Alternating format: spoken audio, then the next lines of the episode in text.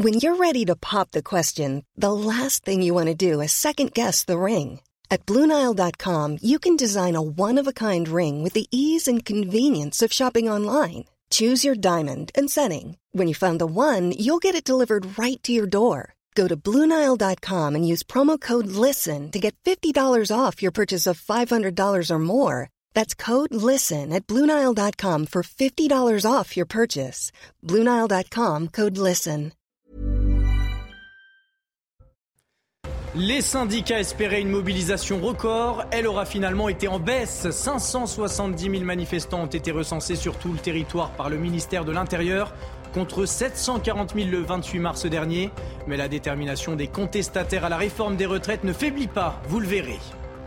À Paris, de grosses tensions ont ralenti l'avancée du cortège. Des centaines de casseurs s'en sont pris au mobilier urbain, aux banques ou encore au restaurant La Rotonde. Les policiers ont été la cible de très nombreux jets de projectiles. À Paris, comme dans les autres villes, 154 d'entre eux ont été blessés ce jeudi en France, selon le ministre de l'Intérieur. À l'issue de cette journée marquée par les violences, l'intersyndicale a annoncé une nouvelle journée de mobilisation le 13 avril prochain, à la veille de la décision du Conseil constitutionnel sur la réforme des retraites. Et le voyage d'Emmanuel Macron se poursuit en Chine, trois jours accompagné d'une délégation de chefs d'entreprise. Mais le sujet au centre des discussions à Pékin est bel et bien la guerre en Ukraine.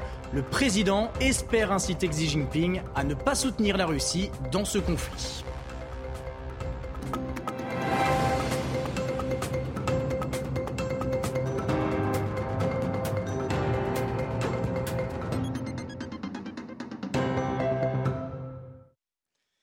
Bonjour à tous, je suis ravi de vous retrouver pour votre édition de la nuit sur CNews. Au lendemain de leur rencontre infructueuse avec la Première ministre, les syndicats n'auront pas mobilisé autant que souhaité. 570 000 personnes ont manifesté en France selon le ministère de l'Intérieur, contre 740 000 le 28 mars dernier. À Paris, seulement 57 000 personnes se sont déplacées. Retour sur cette journée avec Sarah Varny. Cette nouvelle manifestation parisienne a rassemblé 57 000 manifestants selon la préfecture de police. Un chiffre en net recul, bien loin des 93 000 personnes rassemblées lors de la dernière journée d'action du 28 mars dernier. Pour cette onzième journée de mobilisation contre la réforme des retraites, le cortège s'était lancé de l'esplanade des Invalides en direction de la place d'Italie un rassemblement important pour les manifestants venus se faire entendre. Aujourd'hui, bah, je compte sur le Conseil constitutionnel et c'est un peu la raison pour laquelle je suis là, pour montrer qu'on est nombreux et si euh, pour peu ça peut euh, faire réfléchir la décision euh, du Conseil constitutionnel qui est avant tout juridique, bah, voilà. parce que j'estime qu'on est dans une démocratie et que tout le monde devrait s'entendre et s'écouter et j'ai l'impression que ce n'est pas du tout le cas. Alors j'ai jamais manifesté de ma vie, c'est la première fois. Et je viens pour tous les gens qui travaillent, qui ne peuvent plus louper un jour de travail parce qu'ils n'auront plus d'argent sur leur paye pour manger à la fin du mois.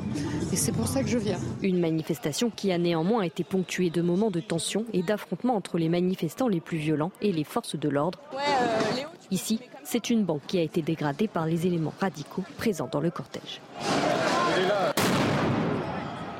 Une journée de mobilisation marquée par les violences contre les forces de l'ordre. La préfecture déplore plusieurs blessés dans leur rang. Dans plusieurs villes de France, des tensions ont éclaté. 154 policiers et gendarmes ont été blessés, dont certains gravement, selon le ministre de l'Intérieur Gérald Darmanin. À Paris, des commerces ont été dégradés, des feux allumés. Les forces de l'ordre ont une nouvelle fois essuyé les assauts des éléments radicaux constitués en Black Blocs.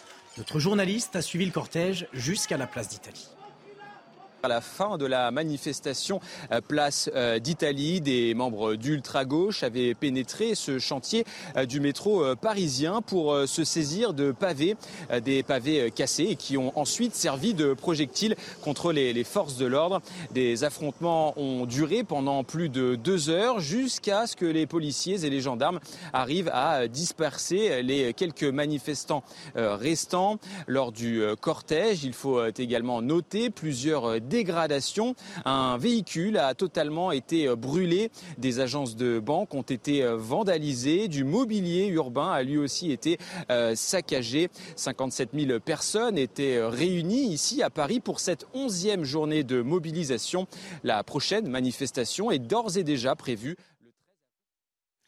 Et parmi les enseignes prises pour cible par les éléments radicaux, les banques, certains magasins et un restaurant, la Rotonde, la brasserie où Emmanuel Macron a ses habitudes.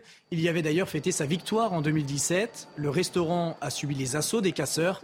La toile de sa devanture a même, a même pris feu. Les forces de l'ordre se sont rapidement déployées pour tenter de protéger ce restaurant emblématique du quartier Montparnasse.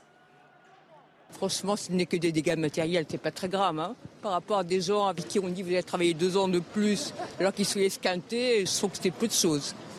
Ça me choque pas plus que ça, franchement. Je pense qu'on a le droit de manifester, qu'on a le droit d'être contre euh, cette réforme, ce qui est mon cas, mais que casser, briser, euh, c'est pas acceptable. Voilà. Et que ça n'avance à rien. C'est toujours triste de voir euh, effectivement des dégâts, mais après, quand on connaît le contexte, on a un gouvernement qui a allumé le feu, qui a, qui a semé la tempête. Donc euh, il récolte ce qu'il a semé, tout simplement. Ah oui, je trouve que c'est dommage qu'il y ait des, personnes qui cassent, euh, qui profitent des manifestations pour casser. Parce que bon, que les gens manifestent, euh, c'est normal, et hein, ils expriment leurs sentiments. Mais qu'il y ait des personnes qui en profitent pour casser, c'est un peu dommage. Et le conseil, constitutionnel rendra sa décision le 14 avril prochain. Les neuf sages doivent contrôler la conformité de la loi à la Constitution. Dernière étape avant son éventuelle promulgation. Laurent Berger, le secrétaire général de la CFDT, présent dans le cortège parisien, assure déjà que son syndicat respectera la décision de l'instance. Écoutez. Il n'est pas question, je vous le dis pour la CFDT, de contester la légitimité du Conseil constitutionnel. Parce que quand on commence à faire ça, on conteste euh, à peu près tout. Donc euh, euh, on reconnaîtra la décision comme étant celle du Conseil constitutionnel, qu'elle nous plaise ou qu'elle ne nous plaise pas. mais ça ne veut pas dire qu'on arrêtera de, de dire ce qu'on pense sur cette réforme ou qu'on arrêtera de travailler en commun sur tous les sujets qui concernent les travailleurs. 370 actions ont été recensées sur tout le territoire, des manifestations à Nice, Toulouse, Marseille, Nantes ou encore Rennes. Plusieurs milliers de personnes ont défilé dans la capitale bretonne, 20 000 selon les syndicats, 8 500 selon la préfecture. Les manifestations se sont déroulées dans le calme avant que plusieurs centaines de personnes n'allument des feux de poubelle dans le centre de Rennes. Un supermarché a même été dévalisé. Les manifestants ne perdent pas pour autant leur objectif, le retrait de la réforme des retraites. Ah, il va falloir qu'il rame, hein, gouvernement euh, Macron, pour pouvoir euh, discuter maintenant avec les syndicats, parce que euh, les gens sont un peu vénères quand même. Hein. Bah, je trouve que la première ministre elle manque un peu de démocratie quand même. on se demande si c'est pas plutôt un gouvernement d'autocratie. moi, j'approuve Laurent Berger qui dit, bah, écoutez, tous dans la rue aujourd'hui. À un moment donné, il va falloir marquer le, ton, sans pour autant aller s'attaquer aux personnes ni, ni au mobilier urbain, je l'entends. mais par contre, il va falloir à un moment donné qu'ils se décident à nous entendre. Et avant ces manifestations, plusieurs blocages ont été menés, des actions coup de poing comme à Lille, avec des opérations escargots sur la route, ou le blocage de la gare SNCF de Vannes dans le Morbihan. Certains établissements scolaires ont également été bloqués, mais par des étudiants. Une jeunesse qui s'est mobilisée une nouvelle fois lors de cette onzième journée d'action. Le tour d'horizon des blocages avec Mathilde Couvillère-Flornois et Sarah Fenzari. Jamais aucune réforme des retraites n'avait poussé autant de jeunes dans la rue. Pour cette onzième journée de mobilisation, la jeunesse prend les devants. Comme tôt ce jeudi matin devant l'entrée du lycée Rodin dans le 13e arrondissement de Paris. Même son de cloche à la Sorbonne, où plusieurs dizaines d'étudiants armés de poubelles et autres slogans bloquent l'accès à l'université. Même si les mobilisations s'essoufflent, la colère, elle, demeure. Comme dans l'Oise, sur le site gazier de Gournay-sur-Aronde, où les grévistes, depuis la première heure, sont plus que jamais décidés et soutenus. À Roissy, ou ici à la gare de Lyon, une centaine de manifestants mènent une action de blocage. Sortis du métro, ils sont arrivés au Centorial, un bâtiment qui était pendant plusieurs années le siège du Crédit lyonnais.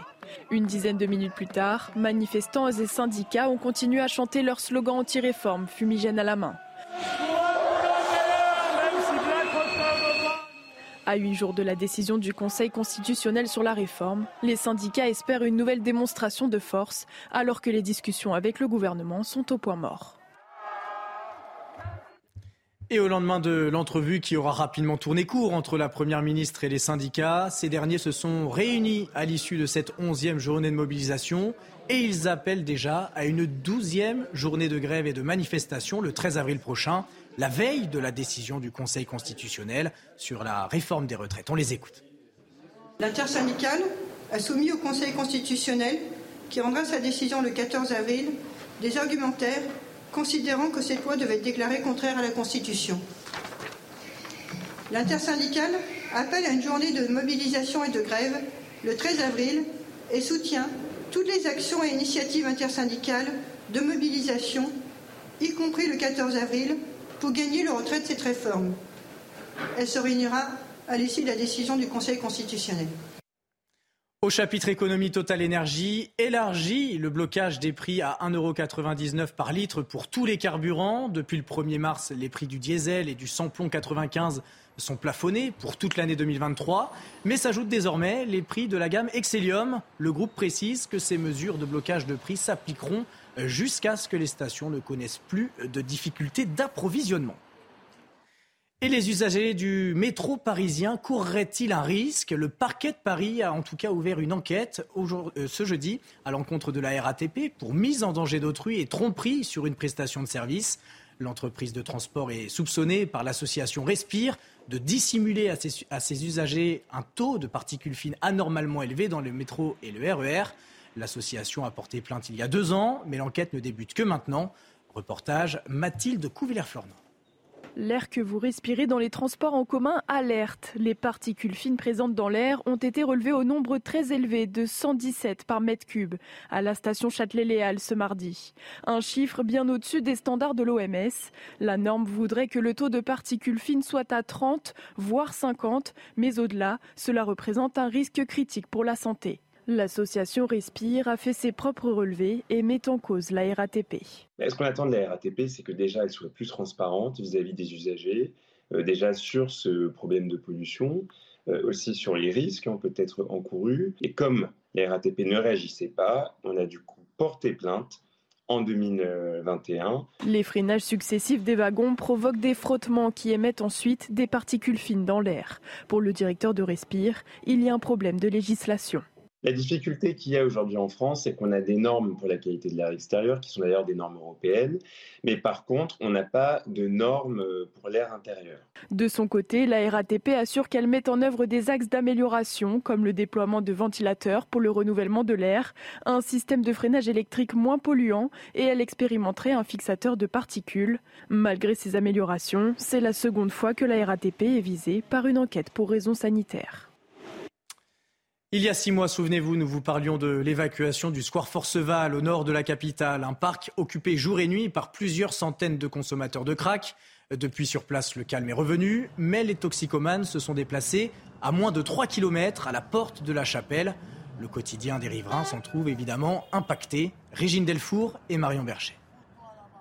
Une cinquantaine de toxicomanes errent sur ce terre-plein du 18e arrondissement de Paris, entre les travaux de la future Arena Porte de la Chapelle et le réaménagement du secteur. Depuis le démantèlement du campement de Forceval en octobre dernier, de nombreux consommateurs de crack se sont installés porte de la Chapelle. Les riverains vivent dans la peur. Tu, tu, sors de la chapelle, que tu prends l'ascenseur, tu trouves tous ces gens-là, ils sont là. Tu peux même pas prendre l'ascenseur, tu peux même pas sortir. Puis tu arrives en haut des escaliers, tu trouves encore des gens avec des craques. Donc du coup, on a toujours peur, hein, parce qu'on ne sait pas à quel moment ils vont t'attaquer. Tant qu'ils ont leur dose, il n'y a pas de souci, ils vont dormir, ils vont être tranquilles. Mais dès qu'ils sont en manque, ah bah, ils vont être agressifs, ils vont ou nous tirer, ou... mais ils sont ultra agressifs. Certains se sont fait agresser et évitent de sortir désormais le soir. Il est venu, euh, toujours vous êtes dans votre téléphone, dans votre téléphone, on vous demande quelque chose, vous ne lui pas donné, me dit, monsieur, moi je n'ai pas de pièces. Quand il a soulevé sa main, je suis partie en courant. Pierre, dont le prénom a été changé, reste très choqué. Il y a deux semaines, il a été témoin d'un drame. Moi, j'ai vu un cadavre, enfin une personne qui est tombée devant, devant ma sortie d'immeuble. Je lui ai parlé le matin. Et l'après-midi même, il était décédé devant moi. Malgré les travaux pour les Jeux Olympiques de 2024, les habitants sont pessimistes. Ils sont persuadés que les toxicomanes resteront dans le quartier. Et le voyage d'Emmanuel Macron se poursuit en Chine, accompagné de la présidente de la Commission européenne, Ursula von der Leyen, et d'une délégation de chefs d'entreprise. Alors il y a un volet économique, il y a un volet géopolitique, mais visiblement, c'est la guerre en Ukraine qui a dominé les dossiers à Pékin. Harold Diman. Comment agir sur la Russie? Voici la question. Le voyage du président Macron est pratiquement devenu un sommet trilatéral avec la présence de la présidente de la Commission européenne, Ursula von der Leyen. Le gouvernement chinois avait présenté un très vague plan de paix en février, dont la grande avancée était d'exclure l'usage de l'arme nucléaire. Puis le président Xi Jinping avait rendu visite à Vladimir Poutine à Moscou, ce qui a brouillé les cartes. Maintenant, Emmanuel Macron voudrait que Xi Jinping s'implique réellement vis-à-vis de Vladimir Poutine. L'agression russe en Ukraine a porté un coup à cette stabilité. Elle a mis fin à des décennies de paix en Europe. Et je sais pouvoir compter sur vous, au titre d'ailleurs des deux principes que je viens d'évoquer, pour euh, ramener la Russie à la raison et tout le monde à la table des négociations. Ursula von der Leyen a cherché, elle, à obtenir une réponse plus nette de la part du président chinois. Qu'il parle au président ukrainien Volodymyr Zelensky, a-t-elle suggéré, et voici comment elle décrit la réponse du président chinois. Le président Xi Jinping a réitéré sa volonté de parler lorsque les conditions et le moment seront propices. Je pense que c'est un élément positif. Xi Jinping n'a donc pas dévoilé ses cartes concernant le conflit en Ukraine. Et Silvio Berlusconi est atteint d'une leucémie. L'ancien chef du gouvernement italien était dans un état stable ce jeudi, mais toujours en soins intensifs pour euh, soigner une infection pulmonaire. L'ancien sénateur âgé de 86 ans avait été admis mercredi pour des problèmes respiratoires dans une unité de cardiologie euh, dans un hôpital de Milan. Buckingham Palace a rendu public le carton que recevront plus de 2000 Happy Fews, les rares privilégiés en bon français, qui seront conviés à l'abbaye de Westminster le 6 mai prochain. Fleuri et coloré, le dessin rappelle la propre invitation reçue par le jeune Charles pour le couronnement de sa mère il y a 70 ans. Un écho vers le passé, mais aussi un bond vers l'avenir qui permet à la nouvelle reine de se passer du terme consort. À quoi s'attendre pour cette cérémonie qui s'annonce grandiose? Élément de réponse avec Samira Chabi.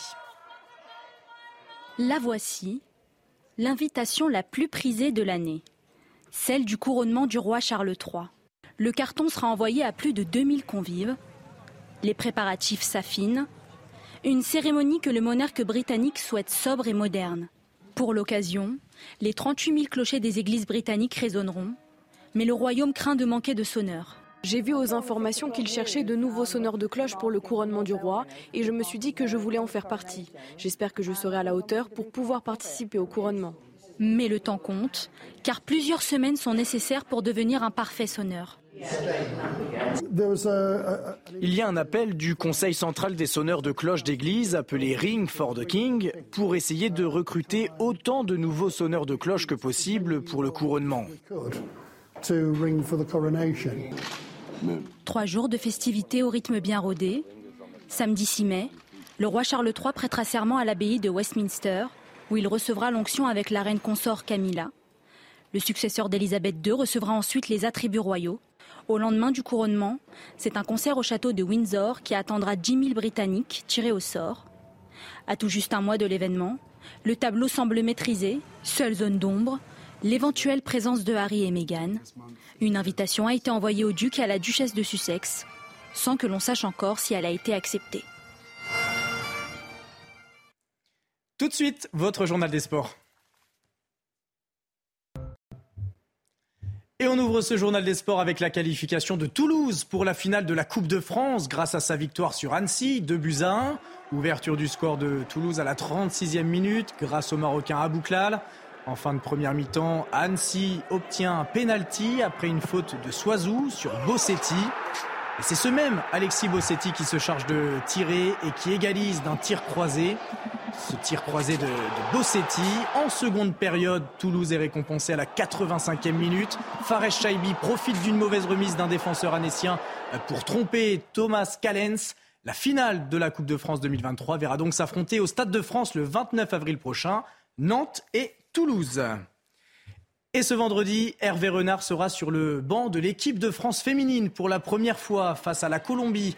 Ça sera l'occasion de voir les premiers choix du nouveau sélectionneur des Bleus. En amont de ce match amical, Hervé Renard et Wendy Renard étaient présents en conférence de presse. Ils ont notamment discuté des responsabilités que leur apporte leur place dans la sélection et des attentes du grand public. On les écoute. Je suis un leader, je me dois de transmettre un message positif et d'emmener tout le monde dans mon sillage pour euh, qu'on puisse réaliser la meilleure Coupe du Monde possible. Forcément, je serai attendu au tournant, mais j'ai pas attendu de, prendre ce genre de décision pour être attendu au tournant. Ça fait euh, très longtemps que je joue au plus haut niveau et tous les matchs, je suis attendu. Donc euh, tous les matchs, je suis scruté, que ce soit positif ou négatif. Et un dernier mot de football. Quelques jours après le licenciement de Graham Potter de son poste d'entraîneur de Chelsea, les Blues ont nommé un ancien de la maison, Frank Lampard, qui revient deux ans après avoir été limogé de ce même poste de coach. Sa mission, faire revivre tout un club retombé à la 11e place de Première Ligue, mais qualifié pour les quarts de finale de la Ligue des Champions. On écoute le nouvel entraîneur des Blues lors de sa première conférence de presse. It's a pretty easy decision for. Um... C'est une décision assez facile pour moi. C'est mon club de cœur. J'ai entraîné ici auparavant, donc j'ai beaucoup d'affection pour ce club. Je suis aussi quelqu'un de très logique et quand on devient manager, on comprend qu'on ne gère pas le club dans son ensemble. Chelsea sera pour toujours mon club de cœur, même si je l'ai quitté pour suivre un autre chemin. Mais revenir à cette époque pour assumer le rôle de coach, c'est la chose la plus importante. J'ai la conviction que je peux venir aider le club jusqu'à la fin de la saison. So with a belief that I can come and help the cause in this period to the end of the season. Et restez bien avec nous sur CNews. Dans un instant, nous reviendrons sur cette onzième journée d'action contre la réforme des retraites. Une mobilisation moindre, mais des tensions toujours aussi vives à l'avant des cortèges. Le restaurant de la Rotonde à Paris a été attaqué. Plus de 150 forces de l'ordre ont été blessées en France. A tout de suite sur CNews. Retrouvez tous nos programmes et plus sur cnews.fr.